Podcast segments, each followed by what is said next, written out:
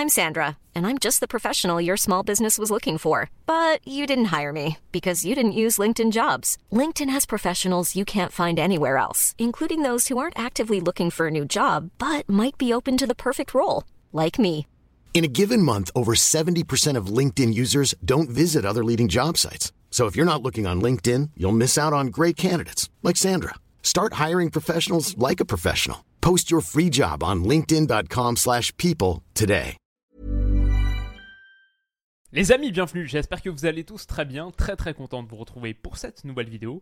Et pour parler de la qualification du Real Madrid contre Chelsea, victoire 2 buts à 0 hier à Stamford Bridge, 2 buts inscrits en seconde période par Rodrigo, 58e et 80e minute.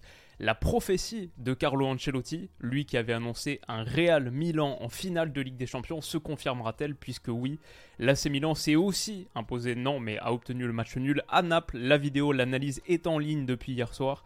N'hésitez pas à aller checker si ça vous intéresse. On connaît deux de nos demi-finalistes et on connaîtra les autres ce soir avec les analyses qui s'en suivront, les vidéos bien sûr. D'abord, parlons de cette victoire routinière, classique, attendue, peut-être du Real Madrid à Stamford Bridge. Le Real qui file en demi-ligue des champions après avoir rencontré un Chelsea un peu expérimental, 3-5-2, Kai Havertz associé à Conor Gallagher en pointe, Joe Félix qui avait démarré le match aller aux côtés de Raheem Sterling, si je me souviens bien, les deux étaient sur le banc, sont entrés à la 60e minute de jeu, sinon Kovacic, Enzo Fernandez, Kanté, ça c'était plutôt du classique, Koulibaly suspendu ou blessé au match aller, Fofana, Thiago Silva et donc Chaloba en défense centrale, les trois de la charnière. Côté Real Madrid, c'était exactement le même 11 qu'à l'aller, avec donc Kamavinga latéral gauche, Fede Valverde au milieu qui a fait un top top match, comme on peut parler des top performances de Rodrigo, de Carvajal, euh, d'Eder de Thibaut Courtois. Beaucoup, beaucoup de grandes perfs du côté du Real Madrid. Benzema, un peu la déception, euh, mais je crois qu'il avait pris une petite blessure en début de match. Bref, on va se passer les images, le résumé tactique, ça commence maintenant, donc installez-vous bien. Et on va parler de la victoire convaincante plutôt, ou peut-être minimale, restrictive, mais quelque part c'est ça aussi qui fait la force de ce Real Madrid. Une victoire euh, sérieuse, solide et attendue des hommes de Carlo Ancelotti face à un Chelsea qui pressait plutôt haut initialement, bon qui avait pour euh, dans le cahier des charges il fallait enflammer le match, euh, faire croire au public que c'était possible, marquer un but vite, alors que le 11 qu'on s'est passé tout à l'heure, ce 11 de Chelsea, je crois que toute compétition confondue, les 11 cumulés ensemble, c'est genre 15 ou 18 buts, toutes compétitions confondues. Juste Benzema, c'était 26 ou 27 cette saison. Ça allait difficile pour Chelsea qui n'avait pas marqué de but sur 4 de ses 5 derniers matchs. Toutes compétitions confondues. Mais donc, le plan, c'était d'être très haut avec, comme on l'a vu, et comme on en a parlé il y a quelques semaines avec le retour d'Engolo Kanté, bien sûr, Kanté très très haut sur le terrain. Toujours très haut. Pile en dessous de Kai Conor Gallagher un petit peu plus sur le côté, Rhys James, bon le piston droit qui était extrêmement extrêmement haut, marquage quasiment en individuel, pression haute, et ça a plutôt payé initialement. Même un gars comme Luka Modric, surprenant, a été poussé à la faute. Genre là, c'est récupéré par Conor Gallagher. Malheureusement, la transmission derrière est pas bonne. Et ça, c'était un petit peu l'histoire du match de Chelsea. Plutôt des bonnes intentions, j'ai trouvé, sur euh, au moins la première mi-temps. Sur les 50 premières minutes, on va dire. Mais après, la justesse des choix et la qualité à la finition, c'est vraiment, vraiment là qu'ils ont pêché. La Ligue des Champions, comme on l'a dit, à l'envie, comme on le répète depuis des années, c'est les deux surfaces de réparation avant tout. Et là, pour moi, il y a un problème dans le sens où quand Rhys James est en capacité de centrer, les gars qui sont à la réception, c'est Kai Havertz, qui n'est pas un buteur, et N'Golo Kanté, qui est très très loin d'être un attaquant, malgré beaucoup de qualité dans la proposition, euh, la percussion notamment sur le côté, on va y revenir, de mobilité. Bon, bah là, quand il se retrouve dans la situation idéale pour conclure et pour mettre Chelsea à 1-0, c'est la première grosse grosse occasion du match, et qui sait, celle-là, elle finit au fond. Peut-être que tout change derrière. La reprise pied gauche d'N'Golo Kanté, elle passe à côté, et Chelsea ne surgit pas, ne profite pas de cette opportunité. Pourtant, il y a eu des moments, comme on le voit ici, de pression haute qui ont abouti beaucoup d'agressivité, comme j'ai dit, plutôt les, bons ingrédients sur la mentalité. Et ce petit ballon de Chaloba, il trouve Kai Havertz, mais derrière, qui est-ce qu'il y a au centre? Ça, c'est le problème. Quand Kai Havertz, peut-être euh, parmi tes pointes, ta seule, c'est même pas une pointe, mais parmi tes attaquants sur le papier, le 3-5-2 avec Conor Gallagher et Kai Havertz, le gars qui est peut-être le plus en capacité d'être à la réception de centre éventuel, et encore, bah c'est lui qui est en train de réaliser ce centre. Et au centre, il y a qui? Au milieu, il y a qui? N'Golo Kanté, Rhys James, euh, je crois que c'est Enzo Fernandez ici. Bref, très très difficile pour Chelsea d'être menaçant dans cette configuration. Et typiquement, ce petit centre plutôt pas mal mis d'Enzo de euh, Kaevert, bah, Rhys James est pas en capacité de le contrôler. Ça, je suis pas certain que ça touche sa main là on dirait, mais je crois que ça rebondit plutôt sur le bas-ventre. Daniel Orsato donne main, mais le contrôle était mauvais. Et à nouveau, Chelsea ne profite pas de cette opportunité. Chelsea, on sait, son problème cette saison, c'est marquer des buts. Comme on a dit, 5 euh, matchs sur les 6 derniers sans marquer le moindre but. L'air Lampard, 4 matchs, 4 défaites, on va y revenir. 3 sans marquer le moindre but. Grosse, grosse euh, difficulté à la finition. Et bah là, ça s'est vu encore, encore. Euh, voilà, sur un centre de Rhys James, non, sur un ballon qui est mis, ça c'était un des, un des axes de construction de Chelsea. Chercher souvent le côté, et en l'occurrence le côté droit, Rhys James face à Kamavinga, avec Vinicius qui revenait pas trop la plupart du temps. Donc c'était une de leurs idées phares. Mais Rhys James aussi, je l'ai trouvé assez emprunté, même techniquement. Il y a eu plusieurs contrôles ratés. On a vu celui en pleine surface. Là aussi, même Vinicius peut revenir. C'est dire, alors que de l'autre côté, le Real a eu assez peu de choses sur cette entame, mais tout ce qu'ils ont eu, ils l'ont assez bien exploité. Là, Dani Carvajal, euh, il va pas chercher le centre pour Karim Benzema isolé dans la surface de réparation. Très bon petit ballon. Carvajal, je l'ai trouvé en forme et intelligent sur ce match. Très bon petit ballon pour Rodrigo, qui lui aussi avait les jambes de feu et déclenche cette frappe qui heurte le montant au bout de 20 minutes. Bon, bah finalement, Chelsea a beaucoup, beaucoup pressé, a été haut, s'est procuré des situations, mais le Real Madrid, il leur en faut une pour toucher le poteau. Et encore une fois, manque de qualité à la finition, là sur un centre en retrait de Marco Corella, comme ça, pas de gauche. Conor Gallagher, il a une tête seule au 6 mètres, elle passe au-dessus, il n'arrive pas à la rabattre.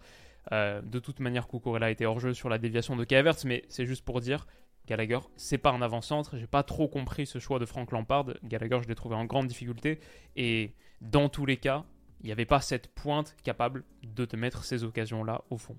Donc euh, voilà, on reste à 0-0. Chelsea ne marquera pas le moindre but du match, malgré des choses intéressantes, notamment d'Engolo Kanté. Bon, il s'est trouvé dans des positions intéressantes pour conclure, ça a raté, mais même sur la percussion, il était voilà, toujours très menaçant, comme on en parle depuis un moment maintenant. C'était plutôt un des axes de satisfaction de Chelsea. Et encore une fois, Rhys James trouvé sur son côté. Là, il y a de l'ouverture. Centre en retrait. Mais qui s'est projeté véritablement C'est Kovacic, Gallagher, N'Golo Kanté, Kukurela de l'autre côté. Voilà, c'est c'est dommage pour Chelsea que sur tes mouvements, sur tes déplacements intéressants, ce soit ça la possibilité. Puis après, le Real n'a pas particulièrement bien défendu cette situation précise. Mais derrière, Thibaut Courtois sort un arrêt absolument magique sur Marco Corella. Monstrueux, monstrueux. Et là aussi, on parle des deux surfaces.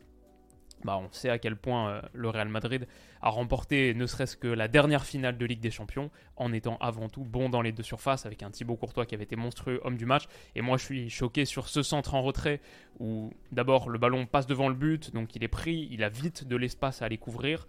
Il réalise cette superbe parade mais après avoir bien bien bouché l'angle, euh, hyper rapidement, revenu sur ses appuis, un gars de ce gabarit qui est capable de se déplacer aussi rapidement et de prendre du coup autant d'espace en bouchant autant l'angle, cette parade elle est de très très haut niveau et c'est la grande classe de Thibaut Courtois qui réalise le geste décisif juste avant la mi-temps. Là aussi, pas mal de choses auraient pu changer et c'est super bien fait. Chelsea, Real Madrid 0-0 à la pause les deux rentrent au vestiaire et bon bah Chelsea euh, l'idée est claire il faut en marquer deux maintenant en 45 minutes ils vont avoir une autre grosse occasion encore une fois sur ce centre de Kaevert pied droit qui est-ce qui est dans la surface de réparation? N'Golo Kanté, Conor Gallagher, Cucurella de l'autre côté. C'est Kanté qui va pouvoir profiter d'un petit ballon remisé de Gallagher, mais Eder Militao sur la trajectoire le sort et encore une fois, encore une fois, Chelsea a eu l'occasion pour passer devant, pour enflammer ce match, mais t'as pas de buteur et ça se voit. Les coups de pied arrêtés ont été mal tirés aussi. Je pense que c'était un problème.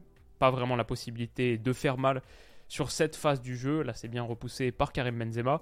Et moi, ça m'a fait rire. Il y a eu plusieurs moments qui m'ont fait rire. Deux, les, deux moments du but, en fait.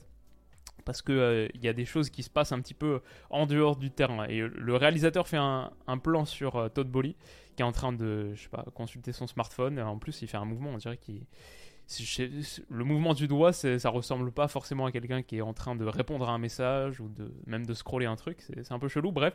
Et euh, hop, il cache son phone quand il se rend compte qu'il est filmé.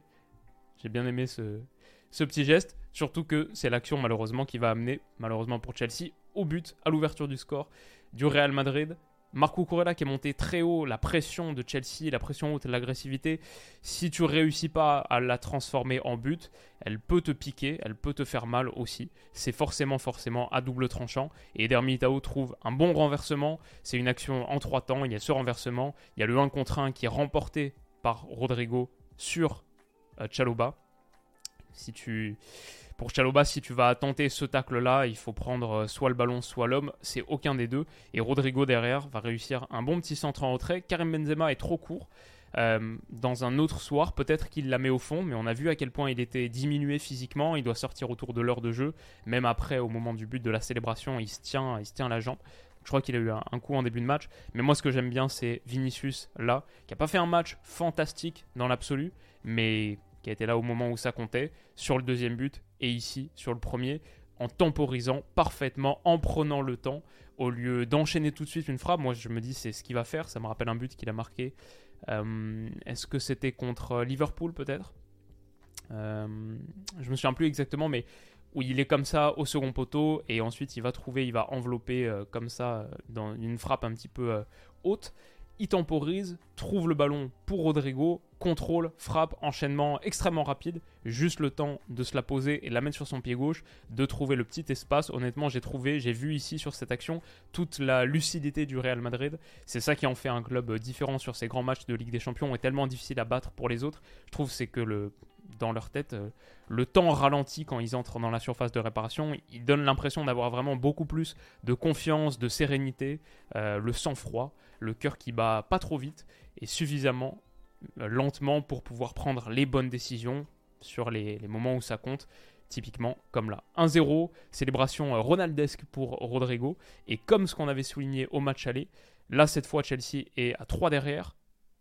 Les ailiers du Real Madrid sur ces transitions font si mal avec leur course vers l'intérieur. Rodrigo qui trouve Vinicius, c'est pas un hasard, c'est exactement exactement ce qu'on avait vu au match aller au Santiago Bernabéu avec ses courses qui rentrent vers l'intérieur et qui sont très très menaçantes pour une ligne de Chelsea qui est extrêmement étirée finalement, c'est très sur la moitié de terrain au moment de la transition au moment, pardon, pas de la transition, parce que c'est un ballon euh, simple joué par euh, Eder Militao, mais au moment de cette attaque rapide dans le grand espace, c'est un 3 contre 3. Alors certes sur une grande parcelle de terrain, mais on a les trois avants du Real sur les trois défenseurs centraux de Chelsea, et à la fin, ça leur coûte cher. 1-0, Lampard fait entrer euh, Joe Félix et Raheem Sterling à l'heure de jeu pas suffisant pour prendre l'avantage. Thibaut Courtois continue à se montrer très solide dans les buts, notamment ici sur cette frappe d'Enzo Fernandez qu'il repousse euh, confortablement. Et derrière, le Real marque le second but. J'adore. Alors là, c'est simplement euh, pour montrer euh, Valverde. Très très bon match, j'ai trouvé de sa part. là, sur l'appui avec Modric, derrière, il va écarter, que ce soit sur le plan défensif ou offensif. Valverde un des hommes de la partie. Je crois qu'il a été élu homme du match, des, images que j'ai vues. Je l'ai vu tenir un petit trophée. Je crois pas que ce soit lié au match aller, donc c'est sans doute le match retour. Je crois qu'il a été élu homme du match, malgré le doublé de Rodrigo. Mais euh, ce que j'ai bien aimé sur cette action, malheureusement en screenshot, je peux pas vous le faire écouter. Mais si vous retrouvez cette action, et là c'était, je regardais le match sur BT Sports, donc euh, ça c'est cool, les commentateurs anglais qui sont pas constamment en train de parler, tentant un petit peu ce qui se passe en tribune. Sur cette action, Fede Valverde va rentrer intérieur ici balle au pied, et j'entends, je crois que c'est Carlo Ancelotti, je suis sûr à 80% que c'est Carlo Ancelotti, c'est une voix qui lui ressemble beaucoup. J'entends Juega, Juega, il revient en arrière, no forzar, no forzar, et ensuite otro lado. J'aime bien cette euh, donc joue, joue, ne force pas, ne force pas, autre côté. Quand il dit joue, c'est par opposition à percer et forcer créer la différence, fixer, comme ici le fait Valverde, c'est joue, c'est-à-dire euh, temporise. Euh, relâche. C'est comme ça que je l'interprète. À mon avis, c'est la seule manière de l'interpréter. Et je trouve ça intéressant. Ça aussi, c'est très euh, posture Real Madrid.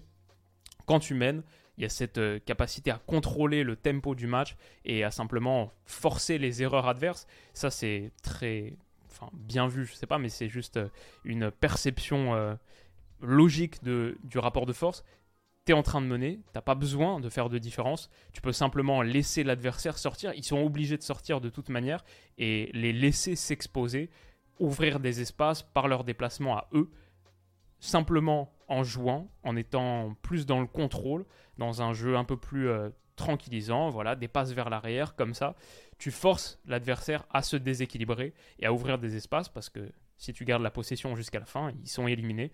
Et voilà, c'était quelque chose d'assez euh, classique finalement, pas, une, révolution tactique, mais simplement on l'entendait super bien. Et je trouve que ça colle euh, hyper bien à ce Real Carlo Ancelotti.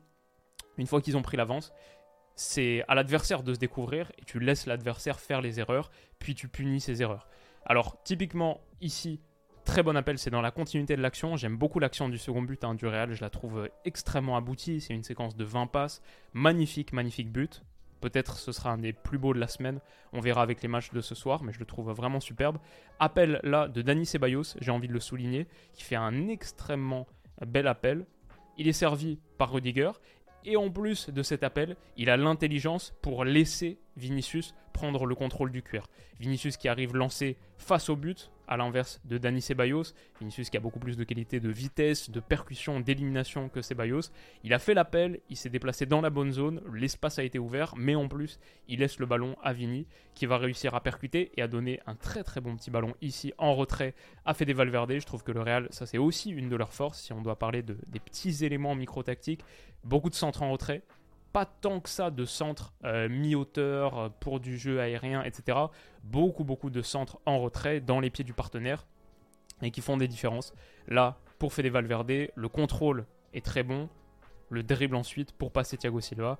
La remise en retrait sur Rodrigo qui est un petit peu euh, taquin, et hein, qui attend le tout tout dernier moment avant de la mettre, qui se prend d'ailleurs un petit impact de Kepa. Mérité sans doute pour avoir été un peu, un peu provoque. Mais ça fait 2-0 pour le Real. Frank Lampard c'est dur pour lui et c'est clair. 4 matchs pour Frank Lampard, 4 systèmes différents, 4 défaites, un intérim qui est déjà raté. Et Chelsea est éliminé de la Ligue des Champions. C'est la seule chose qui aurait pu permettre à Lampard, pour moi, euh, de résister. Peut-être qu'un intérimaire qui remporte la Ligue des Champions à Chelsea, on sait que ça arrive de temps en temps. Et euh, pour Lampard, ça aurait peut-être pu lui permettre de rester un petit peu plus longtemps. Mais ce ne sera pas le cas. 4 défaites, 4 matchs, comme on a dit, 4 euh, matchs, 4 défaites, comme on a dit euh, sur les 6 derniers matchs, 5 sans marquer le moindre but, 2-0, 2-0, sec, 4-0 contre le Real sur la double confrontation. Peut-être le point noir pour le Real, c'est qu'Eder Militao va manquer le prochain match. Il a pris un jaune à la 22e minute de jeu. Il est suspendu pour la demi-finale aller. Est-ce que ce sera contre City? Oui, à 95%. Si c'est le Bayern, ça veut dire qu'on aura une sacrée, sacrée partie et une sacrée vidéo ce soir. Les amis, je vous dis à ce soir justement, prenez soin de vous et à bientôt. Bisous. Planning for your next trip? Elevate your travel style with Quince. Quince has all the jet-setting essentials you'll want for your next getaway, like European linen, premium luggage options, buttery soft Italian leather bags, and so much more. And is all priced at 50 to 80% less than similar brands. Plus, Quince only works with factories that use safe and ethical manufacturing practices. Pack your bags with high-quality essentials you'll be wearing for vacations to come with Quince. Go to quince.com/pack for free shipping and 365-day returns.